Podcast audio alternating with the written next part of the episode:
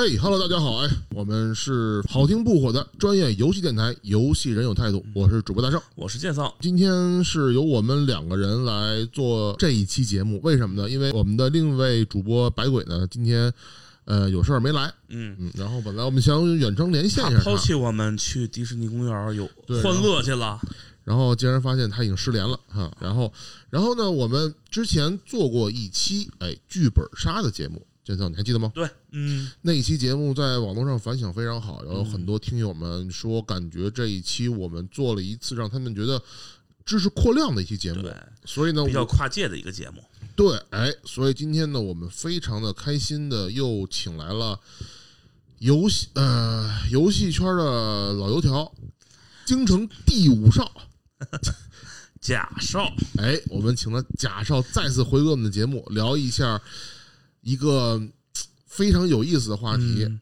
哎，那么今天有请贾少。来，贾少你来揭幕吧，大家好，哎，我又回来了啊，又是我登上历史舞台的时候了。三又回来了是吧？哎，今天呢，呃，我带来了一个新的话题，想跟大家一块儿分享。啊，哎哎，桌面游戏电子化，哎，啊，非常有意思啊！不错，建上，你听这个，嗯因为我咱们仨以前都是做算是手机游戏，手机游戏肯定是电子游戏嘛，对吧？对，但是后来贾少呢离开了这个行业，然后他去从事了很多其他类型的游戏的一些生产制作，嗯所以我觉得贾少已经算是跨界了。他已经跨的太太多了，然后呢，他今天回来，我觉得这个这个话题也是我一直特别想聊的一件事儿。那咱们就长话短说，贾少，咱们开始吧。OK OK，嗯，既然聊到了游戏，桌面游戏，对吧？嗯，两位主播，我想问问你们，你们如何看待桌面游戏，或者说你们觉得什么样的游戏是桌面游戏？桌面游戏其实我觉得就是棋类嘛，棋牌类，棋牌类，大圣你呢？哎，我就纳了闷儿了，那就上次那话题，你上次说剧本杀，这什么叫剧本杀？你得有个，就是你真拿拿剧本去拍死人，不就剧本杀吗？你 我还以为你这次得说，我我们桌面游戏，我们是得他妈的必须得有张桌子才能玩啊。哦，我今天不是吃饱了吗？我操，那吃饱了犯困了，操你丫这他妈这也太不专业了。哎，我我但但我是觉得必须得有个桌子才能玩儿。哎，这有个桌子才能玩儿，嗯，不一定哟。啊，哎，不一定哟。哦，哦聊聊吧，聊聊你们玩过的桌面游戏。Table 呃 game 龙与地下城啊，哎，《龙与地下城》典型的桌面游戏。哎还，是说在桌子上在桌子上可以玩的游戏呢？嗯，大圣你想想吧，斗地主，我操！斗地主，哎，哎，斗地主啊，是属于桌面游戏吗？咱们再想想，的确是桌，他就在桌桌子上玩的嘛？都按大圣的定义是没有错的 斗地主啊，哎，游戏圈我们一般把它分类为棋牌游戏，哦，啊哈。哎，棋牌游戏。但是咱们较较真儿的话，棋牌游戏难道不也是一款桌面游戏吗？对呀、我之前不说了吗？棋牌游戏哎算桌游桌面游戏实际上就是电子游戏的前身。啊。我们早期的电子游戏都是在模仿桌面游戏设计生产的，嗯，哦比方说我们微软公司自带的一个经久不衰的游戏《纸牌。空荡接龙，空荡接龙》，嗯对吧？啊。一种扑克牌游戏，对，扑克牌我们可以看作就是古典时期的桌游，嗯。哦，棋类，下棋，嗯，对吧？对。哎，无论你是中国象棋还是国际象棋、五子棋、对，黑白棋、飞行棋，难道不是桌面游戏吗？对，这个在游戏圈的分类也叫 TAB，就是 table game，就是桌对桌上游戏。对，桌上游戏，桌游的历史要比游戏早得多。电子游戏，咱们严格意义上说，嗯嗯，一九六七六十年代和七十年代哎，六七十年代，它最早是在雷达站上玩的乒乓，嗯哎，非常愚蠢。这个咱们 对吧？但是你看乒乓，这就是模仿乒乓球啊，对乒乓球就是桌面游戏啊，对，对吧？它就是桌面游戏。你说的很有道理，没有办法反驳。对有理有据让人信服是吧？对，桌面游戏历史很悠久。既然聊聊到历史悠久了，咱们就来引入咱们接下来的话题啊。咱们先把电子游戏抛开。嗯啊我呢，呃，咱们的听众，我应该我觉得大多数还是呃以游戏制作者或者是爱好电子游戏的人居多。对对哎对我给大家呢，咱们谈不上普及啊，举个例子吧，我举个例子，嗯我给大家介绍介绍一些吧。抛砖引玉，我给大家介绍一些优秀的桌面游戏。嗯嗯桌面游戏呃，一般分为两大类，嗯，嗯一种叫做成人桌面游戏，一种叫做儿童向桌面游戏。就十八禁呗。呃，呃，咱们不要一听到成人就想到那些话大少，你能题啊。不要这么俗？哎哎，，我很兴奋啊！我操，哪儿信啊？操，你继续，你继续，大少继续。桌面游戏，成人桌面游戏放一边儿，童桌面游戏，儿童桌面游戏相对来说是以益智为主，啊比啊如说，比方说什么，呃，小时候小孩玩的积木，啊，哎，积木就是一种桌面游戏，啊，积木也算是，哎然后然后识字卡片，啊识字卡片，然后根据不同的逻辑来来来把物品分类，嗯。啊，哎，比较简单一些的。嗯。而成人向的游戏呢，相对来说就复杂了。嗯。嗯。哎，结合上期的知识点，我们的剧本杀就是一种桌游，对吧？嗯。啊，它显然我们不能归类为儿童游戏，嗯，哎，儿童太太太太恐怖了，对对对，哎，它是桌面，它是那个成人游戏。嗯。那么除此之外，因为它是呃剧本向的嘛，嗯，没有概念的东西，是需要大家脑补才能完成的事儿，是，对对吧？对桌面游戏更多的一部分还是有实体的，对，啊，有实体的，我们可以拿看得见、摸得到，嗯，我们不需要去读大量的文献，我会告诉你，你这个人就长这个样子，给你一嗯，张照片儿你扮演的是谁谁谁谁，这就是《龙与地下城》，啊哦，也就是我们最早期的角色扮演游戏的雏形，雏形，《啊，龙与地下城》。嗯哎，你扮演的就是一帮牛鬼蛇神，哎，在那冒险的故事 勇者的故事。啊，勇者的故事。除此之外呢，嗯，我们还有一些非常经典的桌游，哎，嗯快来告诉我们。哎，咱们那就免不了俗套了，那就是桌游界的翘楚老大哥，嗯，哎，战锤，哦，Warhammer，哎啊嗯，Warhammer 是一个英国，它是英国的一个一个一个公司生产的桌游对，它是以精美的棋子实体棋子模型，哎，复杂而严谨的对战规则，嗯，以及昂贵的售价闻名于世。说白了就是资本家的圈套。嗯，想玩儿，人家有一句俗话说得好嘛，为什么战锤分两个档啊？嗯一个叫做中古战锤，当然了，嗯中古战锤现在已经发展到西格玛时代了。是一个新的桌游，哎，这个是剑三刚才说的一句话，嗯。是一呃资本家的阴谋。为什么中古时代要变成西格玛时代？嗯。是因为中古的模型不好卖，哦，我们要出新模型，但是呢，我又得想个办法，我不能这么哎生搬硬套的，直接就一刀切，不介。我想一个剧情，哎，中古世界被消灭了，被灭世了，这个星球爆炸了，所有人出生在西格玛星球，西格玛时代了，啊。哎引入新模型。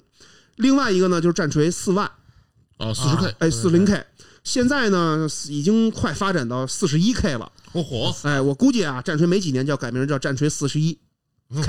行吧，有一句笑话嘛，说为什么战锤要叫战锤四万啊？嗯。是因为你玩战锤，你得在你得在这上面花四万元，哦，我操，嘿 战锤很贵。这是真的第一次哎听到战锤很贵，嗯嗯嗯，战锤为什么设计的好呢？再花点时间咱们聊一聊。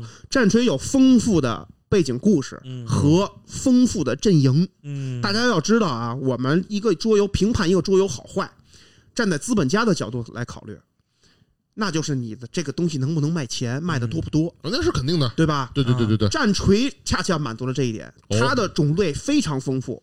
嗯我想问问二位啊，假设咱们生活在太空时代啊，嗯哎，人类已经可以在太空飞行了，行吧，你们两个人分别最想扮演什么样的角色，或者你向往成为什么样的角色？我操！建桑从你开始当然吧。Space Marine 呢！我操，七个七个头八个胃，那东西可不是咱们假设啊你不玩战锤，哎，你不玩战锤，你就是一个你就是一个向往太空生活的人，你希望你成为什么样的人？你也就是说，你希希望成为超人、我我我我我我就我就是一小透明而已。小透明。哎，你想扮演一个小透明，啊那么，那么大圣，你觉得你你希望成为什么样的人？我觉得在外太空的话会非常危险，所以我还是希望我能稍微强大一下。哎，稍微强大一些。嗯，你介意不当人吗？你介意不以人类的形式存在吗？异形吗？呃，喜欢异形吗？我还行如果你喜欢异形的话，有战锤中有一个种族叫做泰伦虫族，啊，那我看过，我知道知道。全部是异形，啊非常适合你。我操，好哎吧，，剑桑喜欢当一个小透明，那么值 对你就是谁也没不没人在乎的那么一个形象。嗯，那么最适合你的就是兽人种族中的，鼻涕精儿，被人当成啊，呃，它可以当成移动的弹药库，哎，板凳、粮食，哎，数量极多，但没有人在乎。咱总有一个问题是嗯吗？你们说了半天，嗯，都说的是模型，你们不是来推销模型的吧？这期？不是不是不是。这，期不是一不是个交不是。老的节目，哎，这就是我我为什么我问两位主播这个问题，就是告诉你们，战锤有大量的东西你可以选择，是。啊，对，就相当于我们游戏中的职业，啊，哦。不同的职业。你看好游戏的职业很丰富的，那些一刀九九九的 某些页游，只有三个职业可以选，是。嗯战士、法师、道士。嗯。哎，对。它相对的就不怎么受欢迎。是。哎，是，好游戏都是职业搭配很丰富的。战锤时间有限，嗯。咱们不能说的太多。对，啊，接下来再介绍一款，就是大家，嗯，我相信啊，呃，嗯如果是像主播一样年龄大的人，我我我我九五后啊，我我我我我刚我十八岁都不够呢啊！别别这么说，呃，你你一定会接触过这款游戏的《嗯，大富翁》。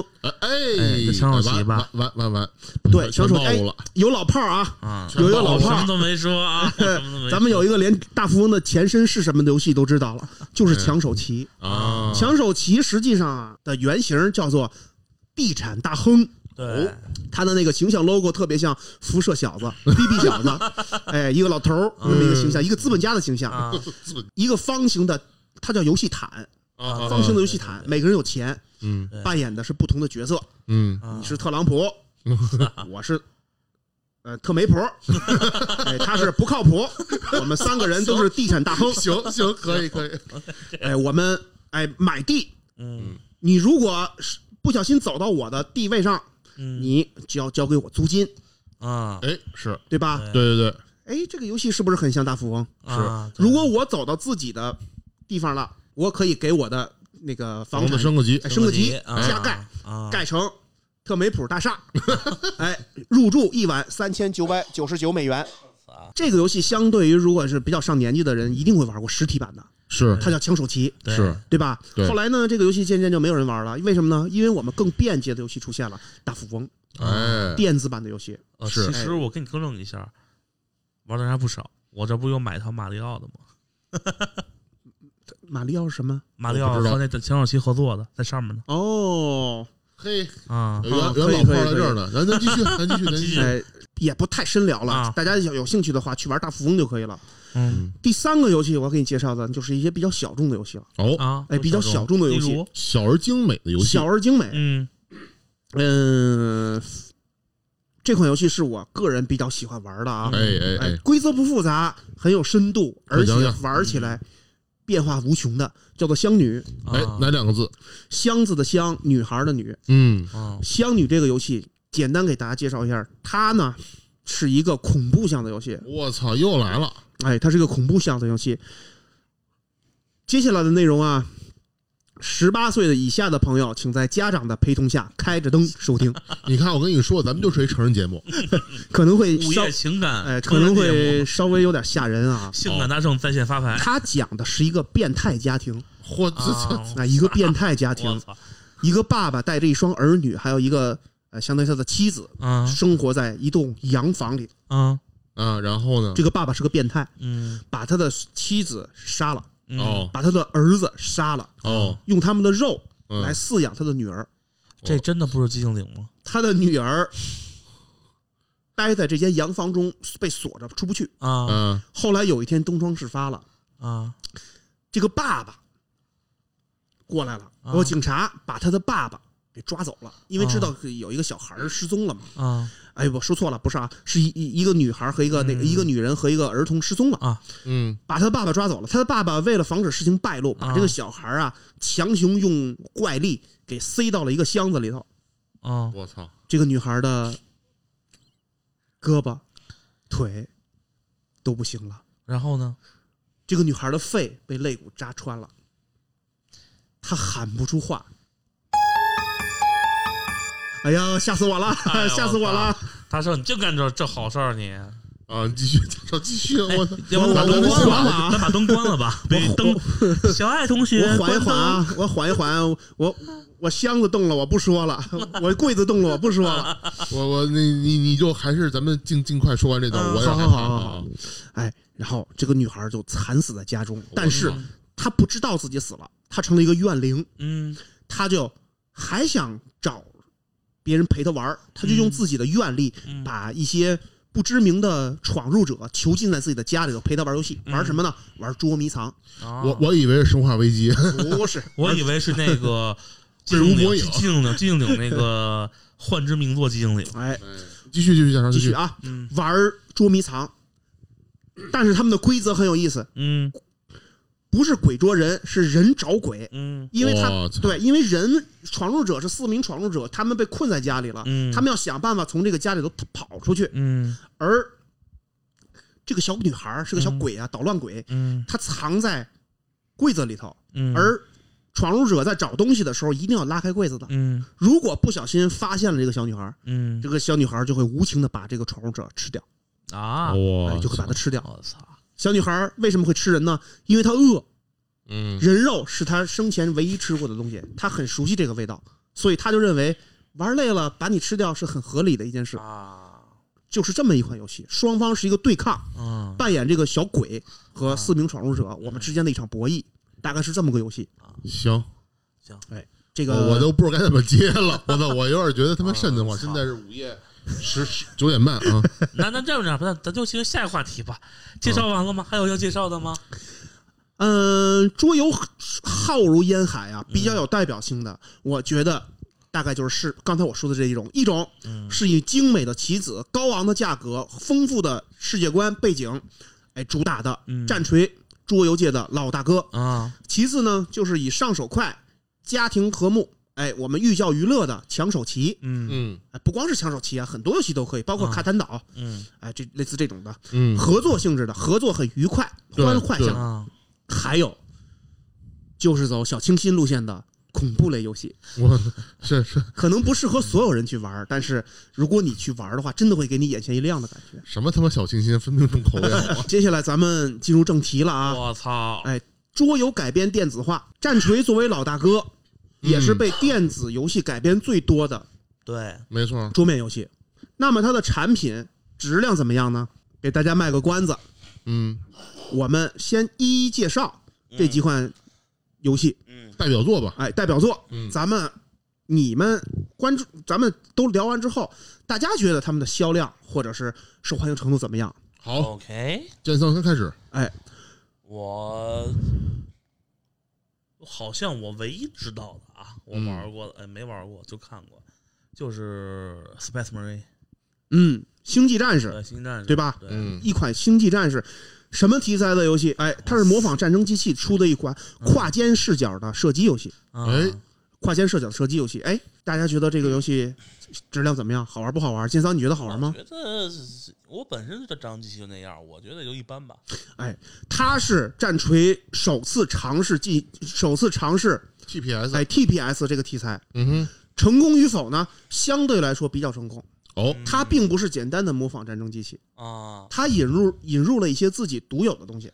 嗯首先，啊大家要知道，在战锤四万这个世界中，它是一个，我我我认为啊，它是不是一个科幻向的游戏？它有点匪夷所思，你也不要跟它较真儿。大家都知道，科幻游戏是冷兵器是打不过热兵器的，对，啊，对，但是在战锤中往往是反过来，冷兵器占的比重非常大，大家还扮演着一战那种愚蠢的挺着刺刀冲锋的战斗，比比皆是。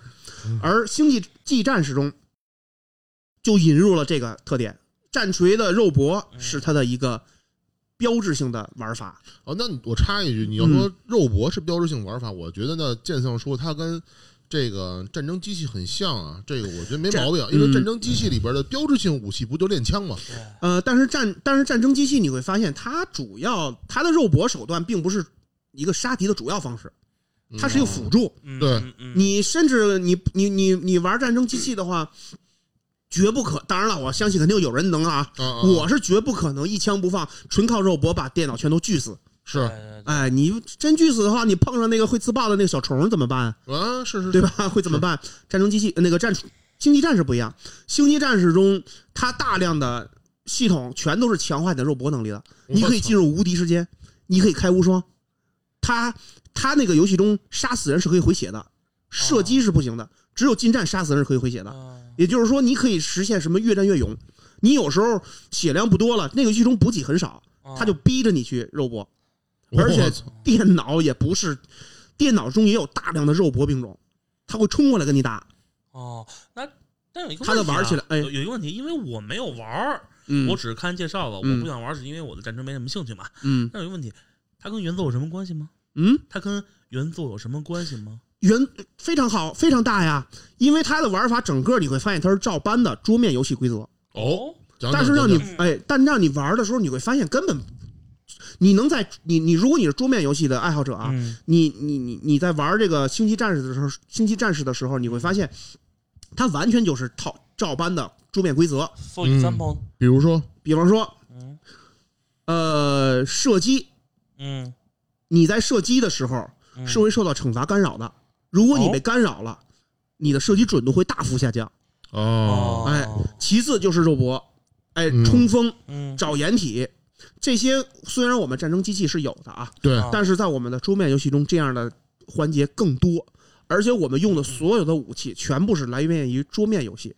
哎，比方说，呃，爆弹枪，爆弹枪，对，标准配置爆弹枪、链锯剑，嗯，哎，用来炸毁载具那些高装甲敌人的热熔手雷、嗯哎哦热熔枪，离子枪，哎，离子枪，而且离子枪会过热。对，它过热的话，规则也是模也是还原了桌面规则。它过热的话，如果你你你你过你你过热的话，它有一段时间是不仅是无法射击，甚至还会让你自己损失生命值。对，所以说忠诚的离子枪永远不会过热，对那就是说，基本上它我可以理解为，它是实际上把桌面游戏的规则给照搬进了游戏。改编的非常巧妙，让你一点、哦让你觉得一点都没有突兀感。哦说的非常的让我觉得，嗯，好像很很有道理的样子。但是战锤也有失败的例子，而且特别多。啊战锤的游戏改编的多，失败的更多。那啊我但我我说几个吧，我说几个，我因为我是挺喜欢这个战锤这个设定的哈嗯，但是我战锤游戏玩的不多，嗯但是我印象最深的一款 CG 呢，是《战争黎明三》的那个宣传 CG，让我觉得做的非常精良。啊，哎，战争黎请假战争黎明。设能不能讲讲《战争黎明》这个 OK？OK，战争黎明啊，很多人认为是战争游戏史上最受欢迎的，也是最成功的改编游戏。嗯它我们它是有三部曲啊，对，嗯第一部。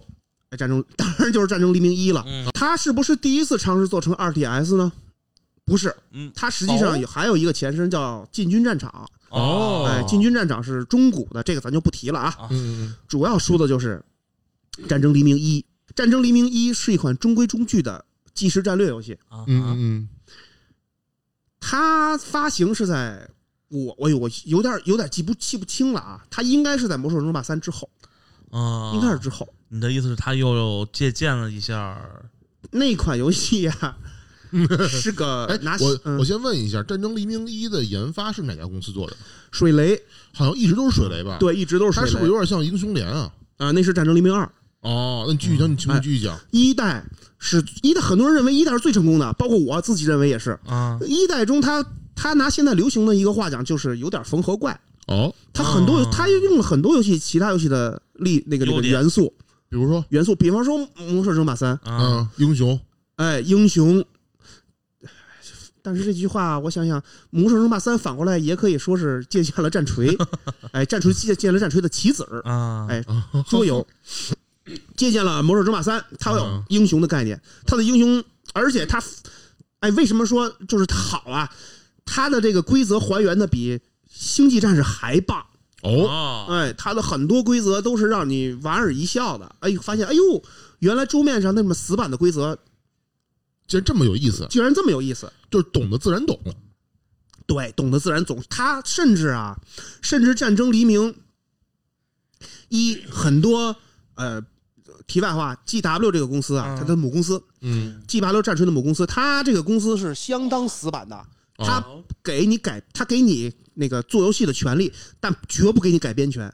明白，啊绝不给你改编权。就是规则你不能打破。规则你绝对不能敢打破。结果战水雷公司的鬼才们啊，在这种条件下，依然是原创了不少自己的东西。啊！我操，哎快具体说说，具体说说。哎，比方说战争黎明中有一个兽人中有一种叫做风暴兵，嗯嗯，是就是一个呃背着一个大火箭，它可以从啊点燃火箭之后从远处跳过来，这个这个无所谓，跳过来入场，对吧？嗯，这个入场如果要是砸中了敌人，啊敌人会陷入一个短暂的眩晕。啊啊哎，这个规则呢，在桌面上叫做深入打击。啊嗯，如果你当然在桌面规则中，如果你跳到了别人的脸上，嗯 洗脸，会导致什么呢？会导致你这个被你这个跳的人受到一个致命伤。啊，啊哎，不是被跳的人，是你受到一个致命伤，啊因为你没有落脚点。啊桌面上你如果跳歪了是非常痛苦的一件事，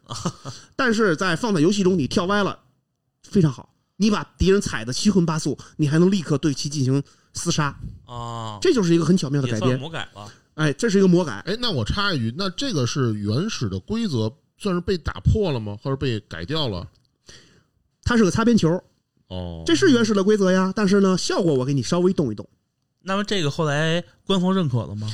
官方认可了，默认了，哎，官方默认了，而且它先修过了。对，而且他这个规则甚至影响到了桌面本身。我哦，后来桌面规则也被改掉反了补了吗嗯没有，嗯具体怎么改，这时间有限，咱就不说不细聊了。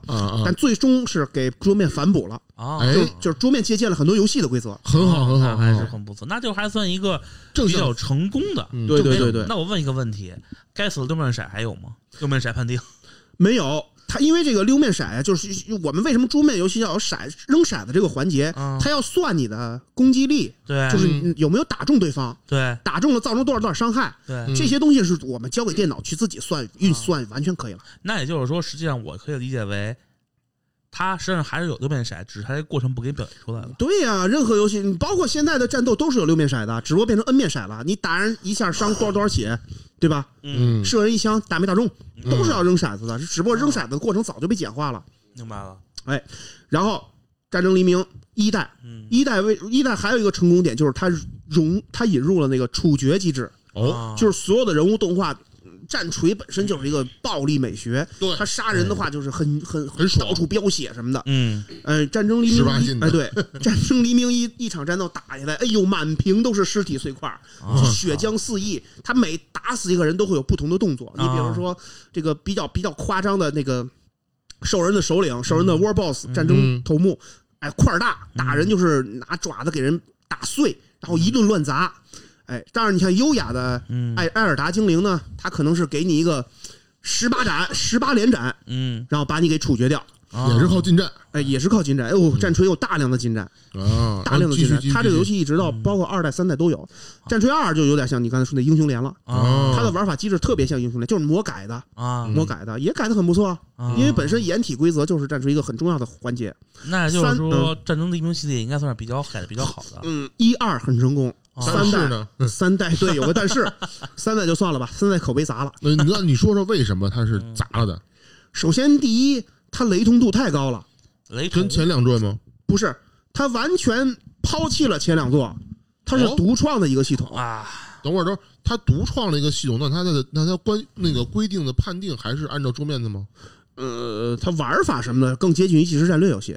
啊、啊不，它玩法就是即时战略游戏，但规则的话它没怎么改，但是它的玩它的它的那个游戏整个是抄的别的游戏，别的即时战略游戏。比如说你比方说红警儿 红警三，啊，真的假的？红警三，对，它借鉴了红，呃，每个族会有一个那个超级大 boss，啊。这明显的设计思路来源就是红警啊，啊，红警也有超级兵器这么一说，对吧？啊？嗯，包括嗯嗯呃，对，但是它没有那么小啊，它有点像那个星际争霸那个妈妈船，哦，母舰比较个儿大的。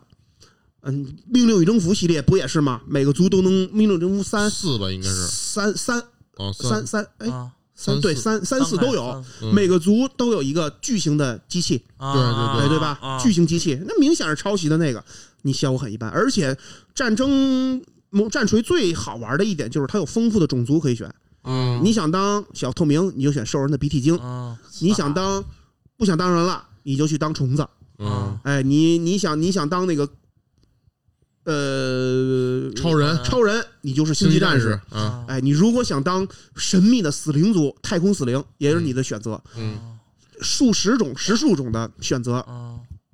啊你到了战争黎明三，就四种单位，就四个种族：什么？兽人、啊。呃，星际战士、啊。啊。混沌星际战士、啊！艾尔达精灵，没了，就他们四个，虫子也没了，没有虫子，没有哦，甚至连帝国卫队都没有。这种游戏你能想象出想象得出来它会火吗？对吧？后来它砸是很正常的。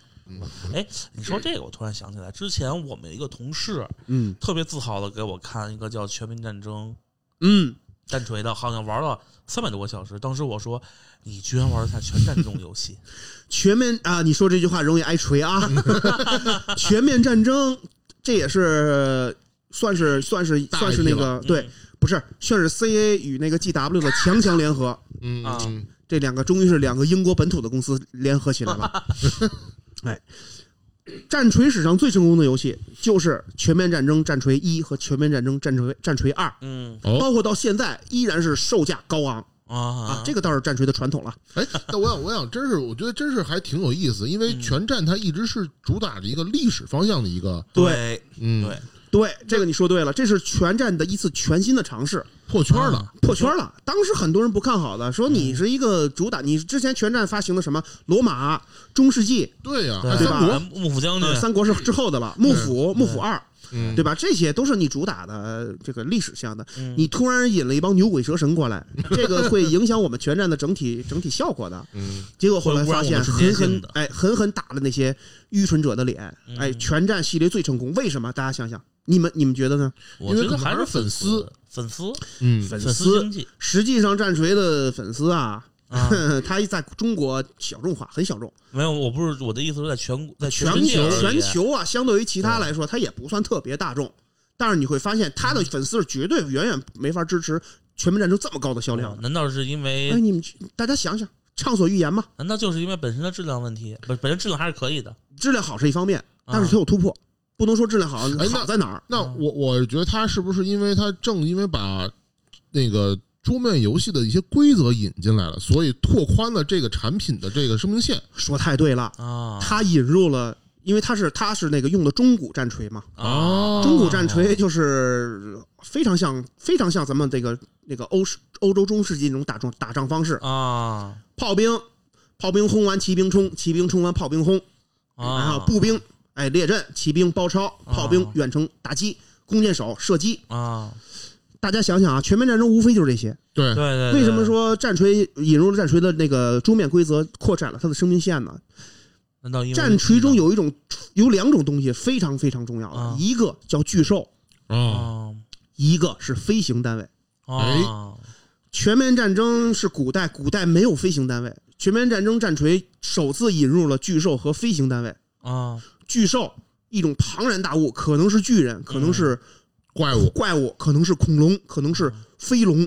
哦，嗯大家想想，这个东西一旦被引入，你整个的战争局面就被就被打破了，嗯，对吧？你的巨兽可能是可以轻松的对付你的步兵。步兵了，对，你就要想新的办法去对付他的步兵了。有一种坦克出现在战场的感觉。对，它的飞行单位可以非常快速的绕过你的步兵，你步兵布的跟铁桶似的，它可以绕过去，嗯然后去打击你的远程单位和炮兵。啊，想想可玩性是不是成几何性的就对翻新了？对对对，你整个战场就立体化了，海陆空了，对对，对吧？而且没有海，没有海，呃，可以没有海，哎，陆空了，你整个战场你就陆空了。嗯这样的话，你想你的战斗直接就一个晋升了一个等级啊！对是对对，而且他为什么他很巧妙没有选择四零 K，选择的是中古，因为嗯中古的战场更像是欧呃中世纪，说白了就更符合他们的对方向。更更符合全面战争。啊，对啊其次就是全面，其次其次就是这个战锤丰富的种族，哦，大量的种族。嗯我介介绍几个比较经典的啊，嗯时间有限，咱们快点说。嗯一个矮人，嗯哎，精灵、人类，嗯，欧式呃欧式奇幻的三大主流，嗯。指环王，哎，指环王。除此之外，他还引入了好多非常有个性的种族，嗯。嗯。包括这次 CA 终于嗯。呃，不包括这次 GW 终于松口了，嗯，他让 CA 原创了一个种族进去，啊？哦，啊，先说比较经典的啊，嗯。鼠人、老鼠，啊，哎，这些老鼠，大家想到老鼠组成的军队，那就是一帮愚蠢的小崽儿，嗯 对吧？士气低，嗯。战斗力弱，靠人数取胜，哥布林，哎，鼠多势众，对吧？嗯。对，实际上不是，人家老鼠长，哎，老鼠呃，老鼠确实士气很低，嗯。很很弱，单体很弱，但是他们掌握了大量的黑科技，我操，在那个 哦以魔法与剑的世界中，他们竟然掌握了喷火器、转轮机枪、电磁炮我操，这种科技，还有打狙我操，这种科技。你想想，这个呃，老鼠的弱小和科技的火力的强大，结合成了一个完美的种族。这叫平衡性，很多人说战锤最成功的中古战锤最成功的种族就是鼠人，设计的非常好。啊另外就是咱们说那个 C A 原创的啊，是僵尸、吸血鬼。哦，哎僵尸跟吸血鬼，大家想到想想一下，僵尸跟吸血鬼，你们能想到这样是这样是一个什么样的种族？不死。嗯，如果让你们二位是设计师的话，你们会怎么设计？剑给大家对大家畅所欲言。我操，我怎么设计？只能生派生亚种了呗，以亚种来区分聊一聊，聊一聊，因为你看就是如果从我的来说，嗯，好打个比方啊，你僵尸根据它不同的派生，就不说不当然不说故事上啊，不说这个是设定上，就是可能好比说根据它它的习性，还有嗜好，嗯好比说什么东西嘛，去给它设定一个不同的攻击单位。好比说有的是打个比方可能会自爆，嗯，有的可能好比说是中毒嗯，咱们聊聊，如果是这是一个种族的话，这是什么样的种族？咱们不说它的攻击方式什么的，你给它定义一下，这是个中国僵尸区中国僵尸族呢，还是如何如何如何的？我就这些可能更倾向于一种综合性的粉，就世界性的。因为你看，你因为你就是从我的理解来说啊，现在这得从头说到一个我的我的嗯理解的问题，就是嗯嗯战锤是一个比较包容的东西嘛，那么它其实不应该仅限于一个某国家东西，更倾向倾向于一种全部的。你说重点，重点就是大大大杂烩。我想到什么呢？就是说我不用受任何限制，嗯我，可能好比根据中国僵尸打个比方，我去魔改一个，他好比它它它就是可以飞。好了，咱们让愚蠢的建仓先想好着。大圣，你如果设计一个全新的僵尸种族、吸血鬼种族，你设计成什么样子的？种族特点是吗？对首先他死而会复生啊，这肯定的，啊，对这肯，定的。然后呢会越打人越多，哦，越打人越多，哎，对，对吧？第三呢，就是他有可能会 通过嗯，类似于 debuff 这种方式，让对方有一个减益，毒对方。对类似对，嗯嗯其实那么你觉得他们是种族？如果他们有外貌的话，你觉得会长？他们大概是什么样子的？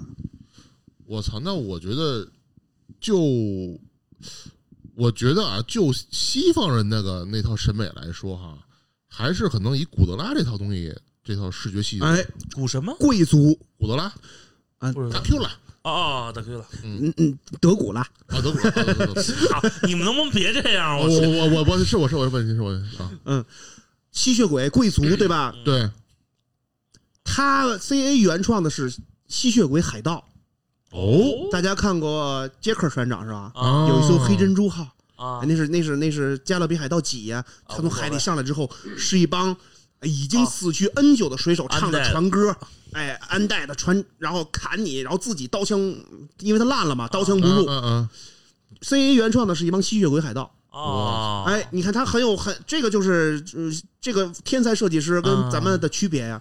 啊，他大家联想到的吸血鬼，无非就是哎呀贵族啊，啊那个那个那个呃死而复生啊，类似这些东西。啊他给他定义了一个新的物种，是吸血鬼海，就是海盗。哦，海盗实际上实际上这个创创也不算特别创新，不算是太新的，也不算特别新，对对对但是你放在这个战锤这个世界观里头，让人眼前一亮。啊它的特点不是再生如何如何的，因为这些东西被他的同僚纯纯种吸血鬼啊给占用了。啊哦，它的特点是什么？全体种族拥有滑膛枪的远滑膛枪可以远程打击。我操大家能想到一帮骨头架子，大家印象中的一就一帮行尸走肉过来扑你、咬你之类的，嗯一帮行尸走肉晃晃悠悠的。离着你八丈远，一人从裤裆里掏出一把大枪，朝着你乒乓乱打。大家想想这种感受，哎呀，这帮这帮僵尸竟然拿着枪在打你，你知道我想起什么来了吗？很恐怖吧？这一个很出名的那个《夺宝奇兵》第一幕那个刷半天，疫情结束了。嗯，好吧。哎，大象这个很这个画面很震撼啊！这个嗯这个种族出来之后，很多人上书请求啊，万人血书，请那个呃 GW 出吸血鬼海盗的模型，啊，太吸引人了。出了吗？嗯，很遗憾，GW 作为英国公司，这不可能这么轻易的创新的。这个是全战几啊？全战程序几啊？全面战争二，哦，啊，另外还有啊，提到不死，不得不说还有一种东西是骷髅，对吧？啊。骷髅在全面战争中也被独立出来了，嗯。它叫做沙漠王，嗯，嗯。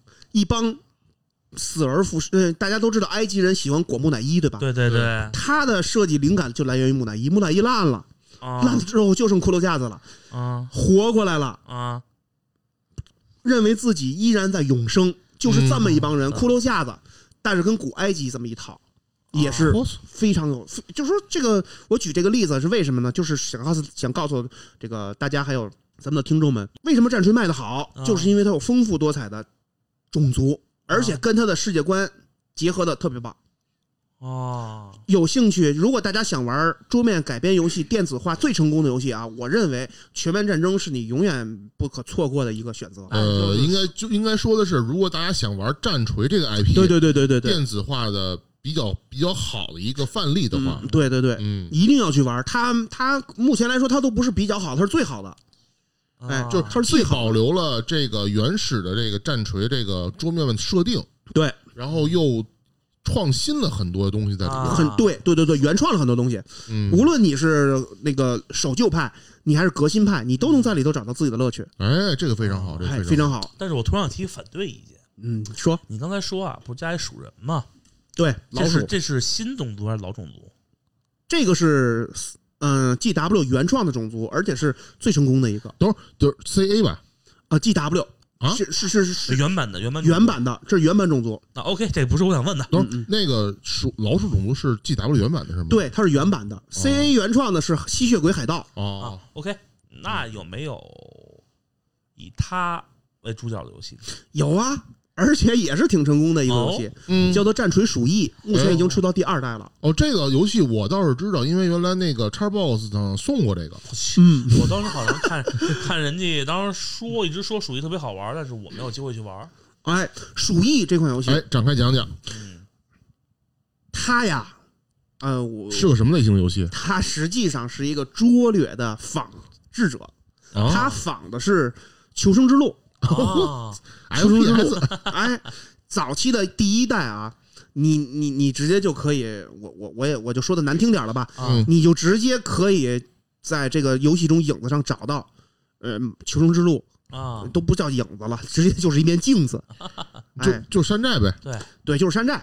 但是他不是卖的挺好的吗？才出的二哎，为什么说大家喜欢玩儿？嗯首先，第一点还是它的它的它的那个世界观、世界观规则架构啊不突兀，很合理。啊这个也就是我嗯我说一个题外话，咱们嗯桌面游戏改编电子化的话，一定记住了啊，你的原汁原味儿的规则要保留。啊，嗯啊要保留明白很多不成功的例子就是你你已经改的面目全非了。啊嗯呃，鼠疫，鼠疫的，因为战，因为它虽然是嗯简单的模仿，它并不是简单的模仿那个《求生之路》。嗯求生之路》大家要知道，它主要是打主打枪支，对吧？对主打枪支，而且节奏很快。对对对，鼠疫呢，主打的是近战肉搏，它的枪支只是辅助。又是肉搏对，它主打肉搏，因为它是中古中古战锤嘛。啊，哎，嗯，在一个为什么说它这个世界观改的很棒啊？在一个僻静的街道里，啊哎，空无一人。我操，哎，你在那儿走着走着走着走着，如果你想你你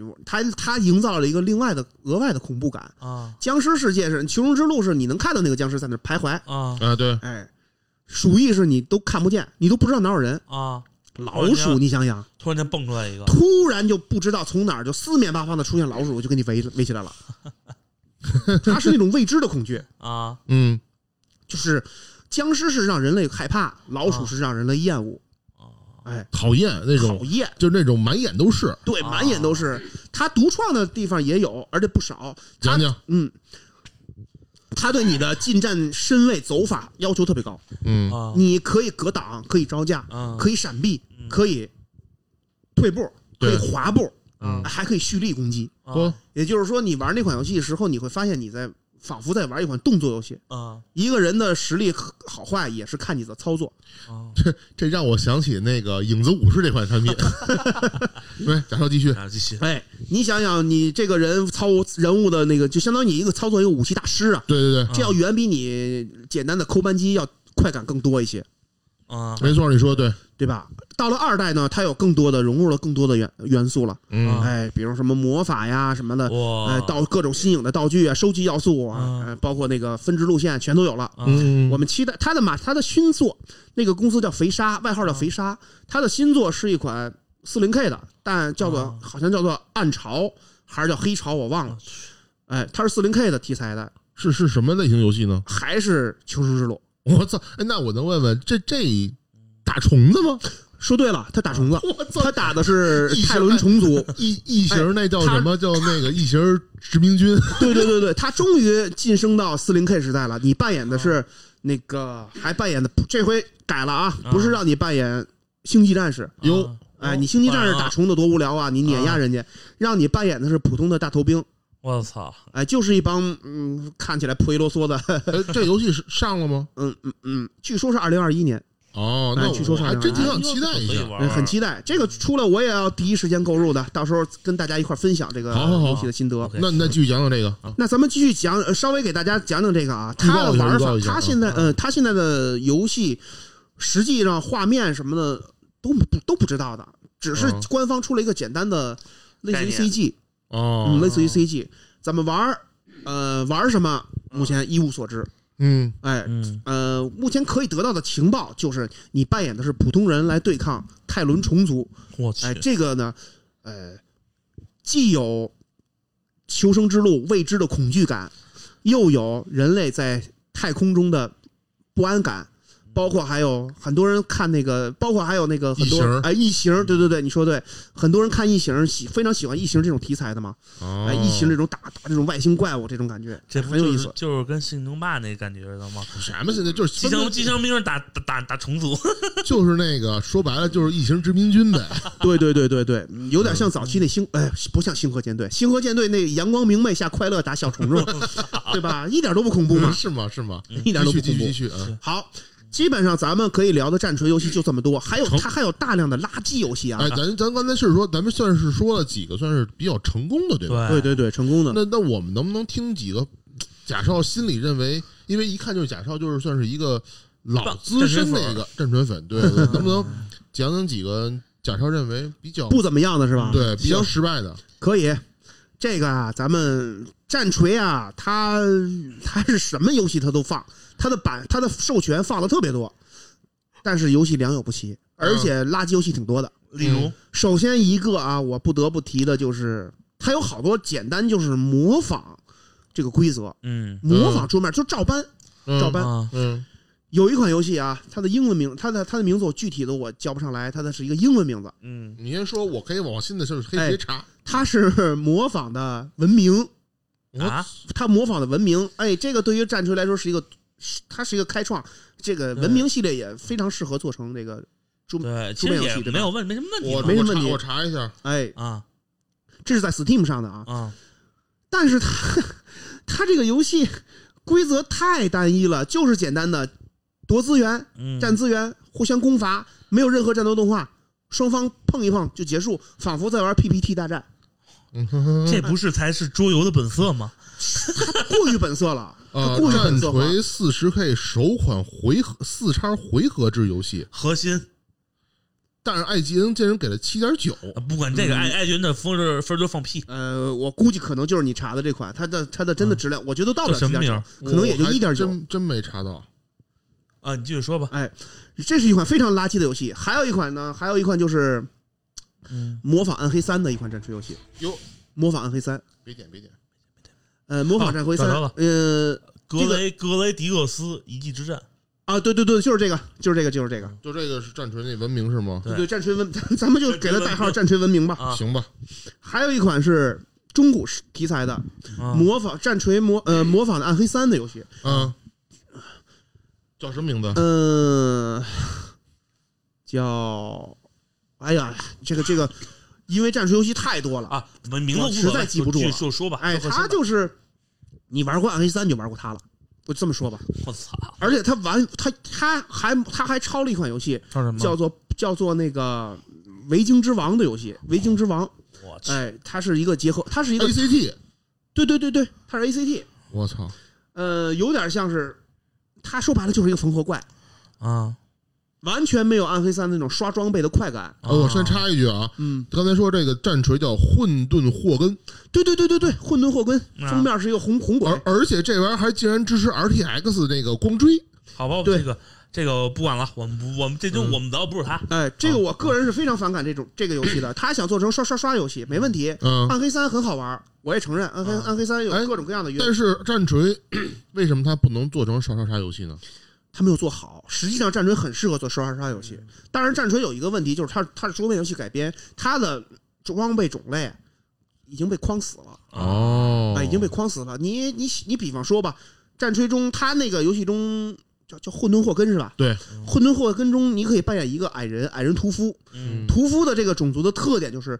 浑身赤裸，如同这剑桑在家一样，浑身赤裸，梳着火红的莫西干发型，嗯。手拿大斧，奋勇厮杀。嗯。这是一个很爷们儿的设定，啊，对，但是同时他也过于的刻刻那个古那个刻板了，就是你不好改编，就不好不能穿甲，战术不能穿甲，不能穿外露他只能穿轻甲，哦，最多最多穿带个护肩那种骨质护肩，啊，明白了，没了。拿的武器，就野蛮人呗，但是人野蛮人斧钺钩叉刀枪剑戟全都能用，啊，屠夫只能用斧子、拳套、锤。得。你这个这等于是被 GW 限死了，连长矛都不能用。你想想这个这玩起来就很无聊啊。啊，结果导致他刷刷刷的乐趣大减，而且它是。关卡设计的很很很很突兀。哎，这个游戏咱们就不多过啊过谈了。是其次啊，它的它的垃圾游戏浩如烟海啊，甚至但是但是有一个好处啊，战锤什么游戏都做，嗯，赛车、我我橄榄油、橄橄橄橄榄球，哎呦，呃，橄榄球这我好像知道，对，血碗血碗，对对对对，这个游戏，仁者见仁，智者见智吧。这超超级这是玩梗，超超级碗是吗？那那什么，你说赛车什么游戏？这我还真没听过。古老的游戏了，太古老了，甚至是 DOS 时代的了。好吧，这个战锤我们先告一段落吧。可以，行哎我觉得这你说太多告一段落。。那我问一下，嗯，你说战锤改的好，我特别反对。你知道为什么？因为我觉得有一款游戏，对于我来说改完的会比战锤还要好，就是你说的大富翁，还哎是大宇那款大富翁。嗯我觉得它是比枪手棋好玩一万倍。对，这个就是剑桑提的很对啊。大宇公司隆重推出的大富翁系列，嗯，非常符合咱们国人的审美，而且规则好玩，寓教于乐。是的，嗯，家里有小乐就免了。家里有家里有有有有小有家里有小朋友的朋友呢，我相信，如果你你你是一个爱玩游戏的家长，你你的电脑里可能会存在大富翁，是跟孩子进行亲子的一个非常不错的游戏，对对，对没错没错，对吧？人物形象丰富，是的，不再是那个愚蠢的跟跳棋棋子儿一样的 标志物了，对吧？概念性的直接招是之物。孙骁，哎，题外话啊，两位在玩大富翁中最爱扮演谁？约翰乔，约翰乔。沙龙巴斯，哎，我跟大圣一样，对我跟大圣一样，我们特别喜欢沙龙巴斯。哎，阿拉真主，我赞美你，对吧？非常有意思。孙小美我也挺喜欢的，但、嗯但是有一个现象啊，阿土阿土仔跟孙小美他们第一次登场的时候，两个人年纪差不多，到哦，最后孙小美越来越小，现在仿佛六七岁了，啊阿土仔都变成阿土伯了。是确实是对吧这个都变成这个是一个梗，阿土伯了这是一个梗。哎，那挺有意思的，哎，非常有意思。大富翁据说好像有新作也要出了吧？十是吗？我不知道，这个我已经很久没关注了。出了十，但十的评价并不是很高。这个大富翁系列，它的嗯它现在依然还有生命。嗯，呃，大富翁算是电子游戏改，呃就是桌面游戏改编电子化非常成功的一个了。嗯，尤其是四，应该是国内来说吧，嗯，国内对国内来说，呃，我觉得可能国内接触大富翁的人会比接触战锤的人要要要要啊多一多得多好好几倍以都上。好多多都不止几倍了，十几倍都有可能。嗯，呃，但是它有一个问题，嗯就是它的寿命实在是被压榨差不多了，玩法就那一套。是对对对，你不像战，锤，战锤这游戏好哪儿？嗯，这这个题材好在哪儿啊？嗯你改编成什么它都行，它都行。对对对，射击游戏、格斗游戏啊，格斗好像现在还没有啊。格斗 相信哪个公司赶紧出一个。哎，各种游戏它都有。哎，我们可以改编一个恋爱冒险游戏吗？我操，啊，这虫子吧？是跟神皇谈场恋爱是吗？这个霸道总裁让我哎，哎攻略攻略星际战士，哎，好感好感度满了，可以与他进行一些啪啪啪的事情。哎，我操！操我不会玩这个游戏了。大富翁啊，啊就差点意思了。战锤每年它都更新，都有新规则。大富翁，你说它有什么新的创新？没有。呃，它即它在早期定下来之后，好像就没有太大的进化了。呃，有是这样的，我我插一句啊，就是嗯我说桌游大富翁，海之宝因为海之宝现在还孩之宝拿着版权的吧？哦，海之宝拿版权了是吗？对，它会跟某些知名的 IP 进行联动，比如说超级玛丽和马里奥赛车，它啊里面规则全给改了。剑僧在说那个奖品的事儿是吧？闭嘴！就是马里奥赛车那个改了一下，就是那个钱会掉在地上，就是马里奥里面金币嘛，嗯就是然后每个人都有技能，他们每个人技能是不一样的。嗯到这个格上呢，会会会根据情况触发你不同能力。好比说有的人呢，就让你前面所有人都嗯扔一枚金币在地上，嗯，然后掉地上这金币，只要你经过可以捡捡走。嗯你说的是电子游戏吗？那不要就是桌游哦，，桌游是吧？对对对，所以说实际上还是有些改变的，但是它的本质的玩法还是绕圈圈买地。买地嗯呃，这款游戏有电子化吗？我印象中可能没有，这款游戏肯定不会有。我想想，为什么呀？因为这个是版权的问题。啊，如果没有版权的问题，我相信可能这个，哎呀，这一听的话，非常有老任游戏的风格，适合家庭娱乐。就是超超级马里奥赛车嘛，哦，超级马里奥赛车赛车乘叉那个大富翁大富翁对对改编的这个，可以可以可以可以而且每个人人关键是你还可以买 DLC，没哎开后不能你可以扩新的人物去玩哎，你看这这这个，听得我很想玩啊。啊。这个这么一看的话，那大富翁系列依然是还有寿命，还有寿命。哎，大富翁这款游戏，如果嗯，它算是涵盖了一个呃桌面游戏的一个一个特点了。嗯，对，亲子化、娱乐化强，对对对对吧？对，好，接下来啊，咱们隆重登场一个重量级的话题，嗯，就是是《香女》这个游戏。刚才跟大家说了，是一个小清新的游戏，对吧？我操！我你刚才说完之后清新了，，太清你新了。你说你你说到香女，我操！我就我就我跟你讲，当时我我都我连泰伦重组我都不怕了。香女》是一个没有被改编电子化的游戏。哦，咱们接下来要探讨的就是如何把它电子化。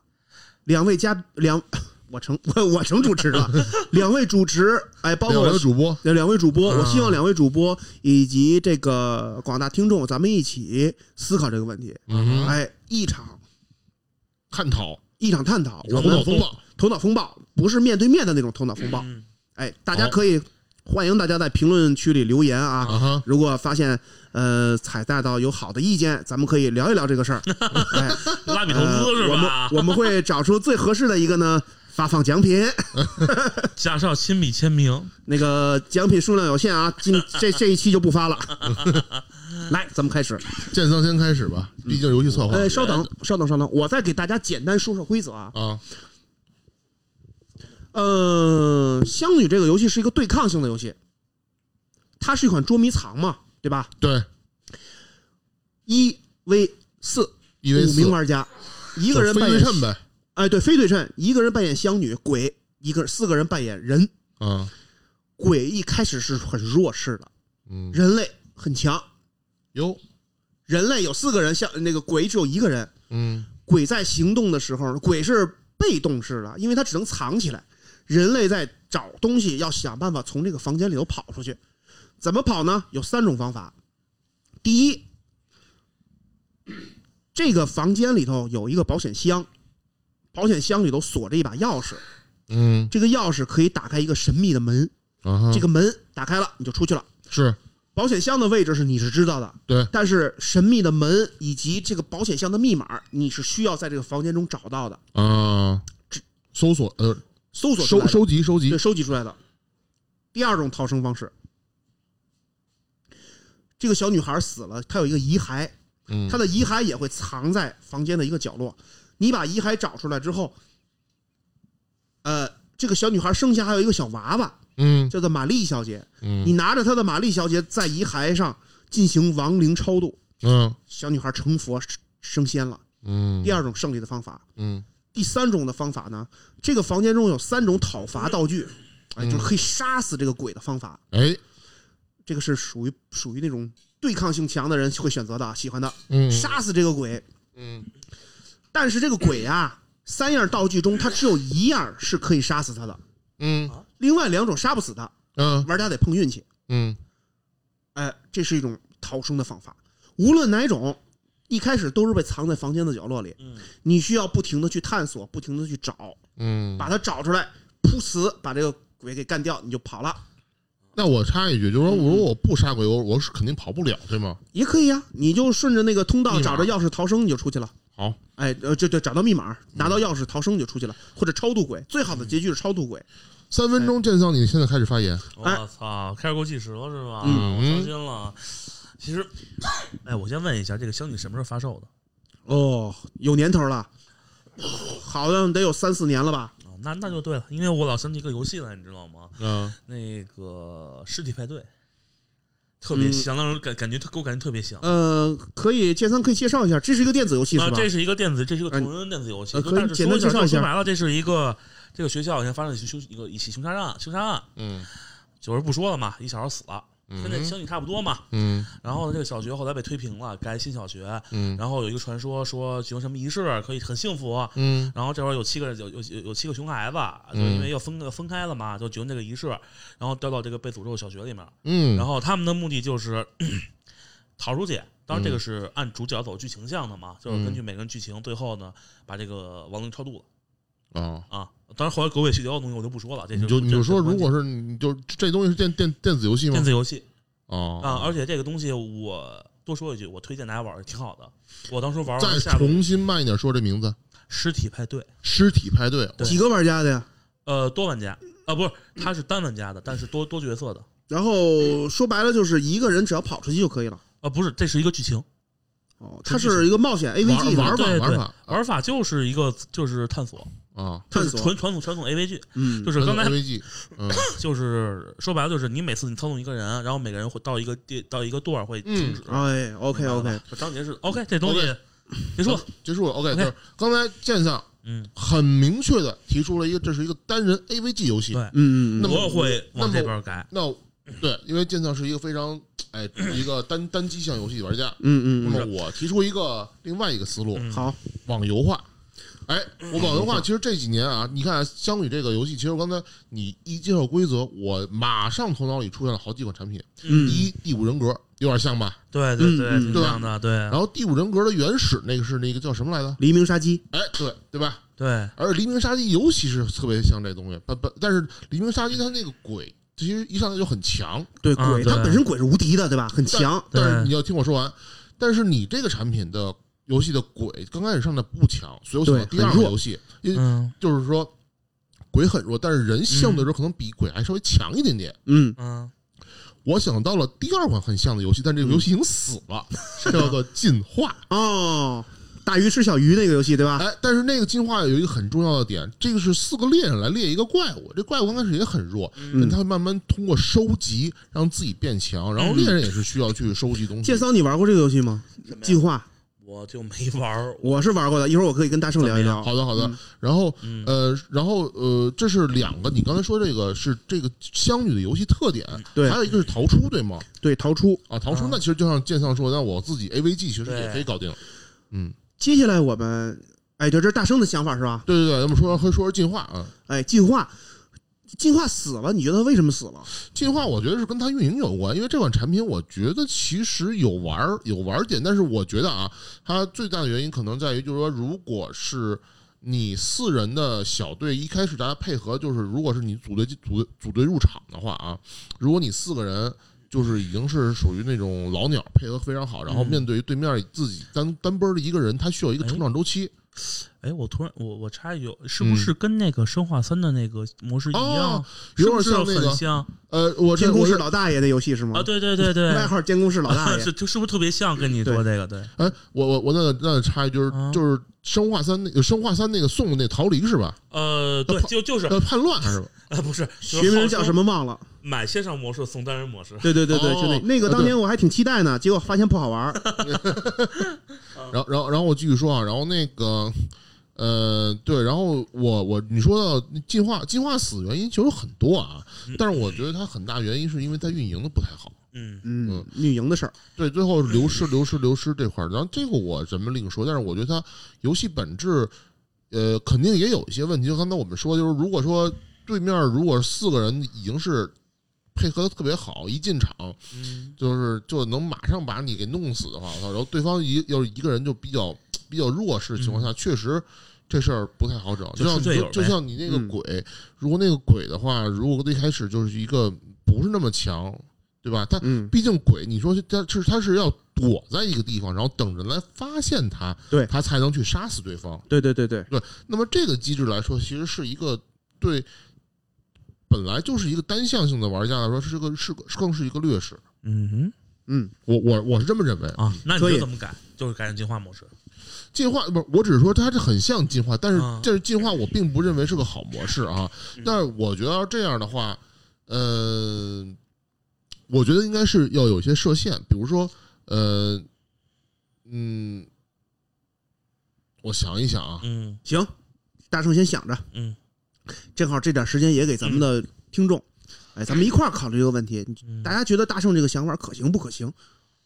我倒是觉得看发展方向吧。其实我是觉得游戏模式这种东西没有不可行，只有说你想怎么做。大家觉得剑桑这个模式可行不可行？我操，那当然必须得可行啊！单人模式的话，其实你可你可操作性就很强嘛，因为你毕竟只有一个人。对，比如说什么那个物理超度之类的，嗯，我说一下我的看法啊。啊首先是关于逃呃那那游戏叫什么来着？进化，对对对，进化进化，对对对，进化死的原因。嗯 我个人玩了几把玩下来之后，我是站在玩家的角度啊，嗯嗯因为大圣可能是偏运营一些，嗯，我偏他策划一些。嗯我认为它设计上有问题，哦它过于套路化了，哦，它每一局带给你的新鲜感不够，你玩几把之后你会腻。嗯哎，你大家想想，它的前身制作组是做《求生之路》那个制作组的，嗯《求生之路》为什么相对于就那么成功，相对于进化那么成功？嗯，因为它有一个叫做导演机制的东西。啊，哦哎给大家简单介绍一下啊，字我就我就我就我就臭白话两句。嗯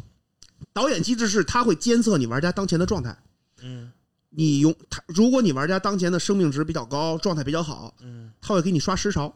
哦啊，，对对对，如果你状态不行了，那个惨遭社会毒打了，他会给你刷一些补给品，但是会藏在一些角落，哦，逼着玩家去搜寻。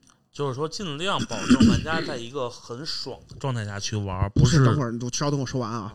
嗯还有一个呢，就是如果玩家蹲在一个地儿不走了，嗯他会刷特殊感染者，逼着你去移动。大家可以联想一下你的那个求生求生之路，所有的特殊感染者都是强迫你跑移动的。Hunter 嗯，对，跟那个谁，Smoker，他是呃他是拖他是拖节奏的，就是还有 Bomber，他们三个是拖节奏的，不让那玩家走太快。嗯。你要走太快，他从后头扑你、拽你，然后 Bomber 跟前头炸你。嗯。另外二代中加的那几个猴子嗯嗯，Joker、Joker、Spy 是 Speeder 对吧？Speeder、Spider、Spider，Spider、Spider 蜘蛛对吧？不是反正就是喷喷那什么喷子对喷子喷口水，嗯。还有 Charger，嗯，它都是强迫你发生位移的，哦，不让你在一个地儿蹲太久。对，嗯然后，呃，也也也就是说，他的导演机制会随时监视你这些。如果发现你快通关了，状态还特别好嗯，给你刷个坦克玩一玩，我操，给你刷个坦克陪你玩一玩，啊 爽一爽。然后，呃，这套机制就是让大家玩《求生之路》有一种什么呢？常玩常新，嗯对对吧？你永远不知道下一个拐角处会时遇到时。时刻刻都有压迫感，对，时时刻刻都有压迫感，每次玩都是不一样的经历。不一样。哪怕你们这团队身经百战，没错，没错，没错。因为包括还有一个超级不稳定因素，那个 Witch 啊，对吧我操，指不定就在哪儿就出来了。对，还有那种哭鼻子的 Witch，他会跟那儿嗯跑。白天的 Witch 是哎，一个小冷知识啊嗯，Witch Witch 有有会走的，有会坐着不动的，对吧？嗯对，所有夜里你们可以玩的时候，大家注意注意，嗯夜里的 Witch 是坐着不动的，白天的时候它会走。哦，这还真没注意哎，过有机会大家可以去玩啊，他们是有区别的，实际上有很多小彩蛋的，啊。不跟大家分享了。嗯呃，求生就差一些意思，求生的套路太太太太什么了。呃，进化，呃，进化进化进进化的套套路你就太明显了。下来之后，大家先呃先把野生动物都杀掉，不给它足够的成长素，啊，然后有然后如何如何的这些我就我就不聊了，嗯嗯就是没有一种预未知性。所以说，哦如果大家咱们咱们如果真要把香女改编成电子化的的话，香女有一个好玩点，为什么推荐大家去玩？它的那间洋房嗯的位置是随机生成的，嗯，哦，它有六块，呃，一二三四五六，它有十几块，呃，八块地形还是九块，我忘了嗯啊，说错了，十一块，有十一块地形，完全是随机生成的，是由玩家自己选择怎么拼接的。嗯嗯嗯嗯，每一场游戏都是一个全新的开局，我所有，的位置、刷新的地点，全部是由。呃按理说是有一个 D 是有一个 DM 的，他会负责调那个那个码放物品，啊，这个导演导导演这就机制。是随机，对对对，随机机机制，连香女本人都不知道这个房间中都放了什么东西，放在哪哦儿，她都不知道。也就是说，这是一场斗智斗勇的游戏，鬼跟人双方就就就就说句俗话，就是麻杆打狼，两头害怕，啊。鬼跟人都害怕发现对方。为什么？因为人在拿着关键道具的时候，他不告诉香女，哦，嗯，藏在身上。如果香女想杀他的话，我得掂量一下。哎呦，这这小子身上拿的是不是我、能杀死我的东西？明白了，啊对吧？两头害怕的事儿，这是一种博弈的心理。哎，这个就是我们建桑说的那个游戏呢，单人化，我个人认为是差点意思，因为他没有这个博弈的感觉，嗯嗯嗯，嗯它没有博弈的感觉。呃，大圣说的这个呢，改编成求生的话，呢有点过于套路化，所以说咱们还能不能有一种全新的模式，能将两个，能将能将香女这个游戏的规则非常好的搬上电子化的，电子化，哎，让它登上历史舞台，同时还能避免出现那几款游戏的问题。卡牌 卡牌，大家玩过什么恐怖向的卡牌吗？卡牌难道能营造恐怖气氛吗？有啊，比如说氪金呢，你不氪金赢不了啊。我告诉你，可以可以可以不刻意，但你都抽不，你都抽不到出门道具，你就对永远你就永远得输。可以可以可以。黎明杀机这游戏啊，为什么很成功？它有恐怖感，对吧？嗯它有未知的恐怖感，嗯，它有一个压迫感，就是老有人追你。对，求生啊，不不提求生了啊。嗯香女这个游戏呢，如果我们我们想要它成功的话，我觉得恐怖感绝对不能少。嗯香女这个游戏，大家听我说可能很很很小清新，很文艺，对吧？嗯你真正玩儿的话，你会发现挺吓人的，尤其是它每一次香女移动的时候啊，会要强迫玩家闭眼。啊，有经验的香女会故意拖一段时间，嗯让玩家闭眼时间长一些，然后悄无声息的藏在某一个角落。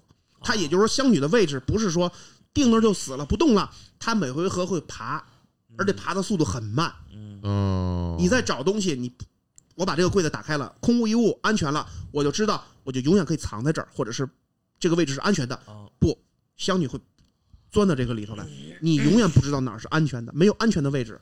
还有一种恐怖感的营造，就是这个很多游戏都做到了啊。嗯玩家一开始四打一，对吧？嗯对，香女每杀死一个人，这个人会成为香女的手下，嗯哦就，相当于无脑僵尸一样。嗯渐渐的，你就会这游戏发现这游戏变成一 v 四，变成二 v 三，啊三 v 二，最后会变成四 v 一。我，人类的一方会越来越弱，香女会越来越强。所以说，我们这个规则怎么改改编？对这个呢，短时间内可以，咱们可能是想象想不到太优秀的点子，呃这是头脑风暴嘛，对吧？咱们大家一块儿想。就就是刚才我我觉得刚才建强说这一点的时候，那个我就想到《生化危机》那个，《生化危机》好像就是你那个四个人要逃离的时候，如果有人挂掉，是不是就会会变成鬼吗？我印象中我没太玩，不会直接出局。我印象中直接出局。那个监工室老大爷，说实话，很像仙女，很像香女，对对对，但就是他他有一个也，他又就犯了求生的一个问题了啊，套路化？套路化、进化的套、进化的啊对对对，那什么问题了，套路化。每个位置刷什么大家都知道，而且那僵尸是不是你控制的，是电脑控制的。然后嗯玩家火力太强哎，打的那僵尸跑都跑不动。你你你，你知道我突然想起什么来了？嗯你说起附身这个问题，我想，如果走地下城守护者路线呢？电影守护者嗯。实际上就是大呃，可能跟大家说说逻辑，就是说你扮演一个继承领主，你自己去挖路，自己招怪物，然后碰见敌人呢，你愿意把他们收过来，收就是你可以不杀他们，把他们丢牢里头，一顿毒打，就是给点三棒子给一枣，他就会变成你的，可能会就比都会都会会叛变帮你，嗯。大概就是变这种这种逻辑。嗯，行吧，我我我我就是也算是一个点，反正我就是说因为它里面有一点什么，就是你可以附身在某一个你的怪物身上，可以可以对，就这么着的话，你可以去影响你的怪物它的一些行为逻辑。可以可以，呃，这是一点。然后我还想到一个，就是特别有意思，但是现在就是可能不完全一样啊。没关系，大胆的假设嘛那个，就是最近那个发的《杜牧永恒》这个游戏，嗯它的多人模式是二打一，是怎么回事呢？就是一方呢扮演 Doom Slayer，就扮演那个特别强的男人，嗯，另外一方呢是扮演两个 就是恶魔小怪是吗？不是不是扮演两个，就是你他是有他有他这个恶魔是呃有各种各样的模式的恶魔，比如他有攻击不同的方式，就是他能飞，然后发火箭弹，然后他能够释放不同的技能，嗯嗯，然后要么就是他会特别强，血特别厚，然然后有的能召唤什么的，就是他可能有六七种恶魔，然后两个人选。然后我想，如果这样这游戏稍等我拦一下，这游戏最多只有三个人玩吗？多人模式只有三个人哦，OK OK，继续。呃，因为就是这样，就是说的话，因为就是你每每选一个恶魔的话，它是那个能力不一样，嗯然后能力不一样，然后你你就是你赢了之后，你晋升也是不一样的，就是升级也是不一样，你每一轮嗯每一轮。所以我想这么一点，就是如果说我做这款游戏的话，可能最开始 开局的时候给鬼一个初选，我第一我第一轮我可以带几种技能，但是这几种技能的话，可能它有各种各样的特点，但是它就是有。就就是就是每一种特点都会有增益和减益的东西，嗯嗯嗯。嗯，对，比如说可能，呃，你加了一个什么东西，它能够防对方手里带着那个那个武器，但是呢，你可能走路会声变变变大，啊，嗯。嗯，这是第一。然后，那么对于人来说，那么每个人身上可以就是只就是可以自己选定带一种东西，嗯。然后但是你带完这东西之后，也是有这么一个增减益的一个效果，嗯嗯，OK，嗯，比如说可能鬼呢是带三三样或四样，那么人呢每个人带一样，因为你人嘛。但是如果说当你死了一个人的时候，那个其他的人身上可以多增加一样，就是说，比如说我现在是呃三打二，那么我每个人身上是带两样东西，嗯，嗯，然后鬼呢还是带一样，嗯。你知道你知道想起什么了吗？嗯。那个 CS Online 僵尸模式，那我我我我不会，反正我说我我的话，因为我我是这么想，就是说，因为就是说，有些人可能就觉得 那个，呃，可能我我我玩的不好，嗯。那我直接我第一轮我就送了。啊，假如我送了，我送的目的是让我队友在下一轮能多带物品。然后那个，因为是这样，因为我当时想着，如果是第一轮开始，嗯鬼他带的是物品轮最多的时候，嗯一打四的时候，鬼带的是最多。嗯但是人带最少。那么我为了让我们每一个人能多带东西，那我送一个，但这个时候呢，鬼会少带一个。他虽然多了一个人头，可能能能有一些作用，但是他少带了一个嗯嗯，物品，嗯，那么它的胜率可能就会有一个变化。明白了明白。哎，这这是不是通过数值来讲是一个好创意？呃，这个东西太细节了，这个就是平衡这个这个 这个这个这个大圣，我觉得你玩过这款香女，我我玩过，但是我玩的不深。哎，嗯这个实际上就是香女的一个设计。哦。他鬼是有技能的，这我刚才没说，哦，我想卖个关子，一会儿我要抖个机灵的，哦。被你给刨活了。得来吧，鬼是有技能的，嗯。人类也是有技能的。嗯。人类有的道具是可以看鬼在哪儿的。哦，鬼的技能是干嘛的呢？它有十个招呢，哦。它每个招儿都不同的用处，我不可能详细介绍，嗯。大概就是限制玩家行为，让玩家送死的。啊，哦，也就是说，这个就是满足了你刚才说的那个设计了，我觉得是很合理的。每局玩家可以，呃鬼跟玩家都可以带技能，但是双方谁都不知道，嗯这又是一种心理上的博弈了。鬼可能带的是限制玩家搜索的东西，嗯有的是限制玩家移动的东西，类似这种东西。嗯呃，我觉得是可行的，嗯哎，但是呢，这个东西更属于一种系统、一种玩法。咱们在这个基础上，我觉得还可以再定的一个大的方向，就是我们做成什么样的游戏。我觉得啊，我觉得现在你说这个，我突然想到一款最近就是原来做那个，啊，孤岛危机这个组，嗯他们破产之后被腾讯收了之后，腾讯是吗？呃不是他们他们他们后来破产之后好像被腾讯投资还是怎么着啊？啊然后反正他们后来又现在做了一款叫做什么叫什么 Shadow Hunter 的一个一个 FPS 游戏，嗯。他们大概我我我没玩过，但是我听原来很多朋友聊过这款游戏，啊。它大概是一个什么游戏？它首先是个 FPS，因为这个组它就做擅长做 FPS，除了一款那个 ACT 就是那个罗马之子嘛，啊。然后那个这个产品是什么呢？就是二 v 二 v 二 v 二 v 二，哇，我怎么听着有点像魔兽争霸的一张地图啊？就分波福特曼战争，类似这种游戏似的。其实并不是啊，简单就说是这个它这个故事背景是在那个类似于那种一八几几年那个路易斯安那那种，就是在一个沼泽地里边去打那种就是那种鬼怪那种那种那种西部式的东西然后就是你每每就是每一局呢，就是你跟你搭档你会带不同的武器，每种每种武器它有各种特性，嗯。然后呢，你去打这个怪的时候，呢怪可能是应应该怪我没有记错，应该是 PC 呃电脑扮演的，嗯。但是呢，这时候呢，就是你是你是两人一组，然后嗯。你同时还有会有很多竞争者，也是两人一组，两人一组，他们会谁先打到这个怪，然后就是会拿到一个物品，然后然后再脱离，嗯。然后你们呢没有打到这些赏金猎人的，你就是要去杀这些人，就杀打到这个。哦，明白了，跟争球似的，是吧？呃一个人拿着一个东西，其他人要去抢回来。对，但它是有一定的 PVP 跟 PVE 的一个嗯在里边儿，嗯嗯，这个东西让我觉得哎，就挺有意思。然后我就在想，如果是说，如果咱们假如说，如果说像你说的香女，如果我杀死一个人的话，这个人如果是变成了香女的属下，对，那那这有一个问题就是，这个人的控制权是在这个玩家还是在这个这个香女？玩家那那玩家是不是也可以？哦，那如果从惩奖法机制来讲的话，那玩家其实也可以说，我我第一轮我送了，我叛变，对对是这意思。如果你反正至少我赢了嘛，赢的话积分就会增长嘛，对吧？你赢了，就属于跟香女一波了。因为是这样，这个我刚才我说那游戏特别逗的一点在于，它真的是很氪的原因在于，如果你要是在，它是这样，你创建人物是需要花钱的，你人死了之后不能复活。这不塔塔塔哇，那等于对我，塔里塔科夫，对。那等于我玩一局我得花钱，对，我没钱了我就只能干瞪眼儿。就你玩不了。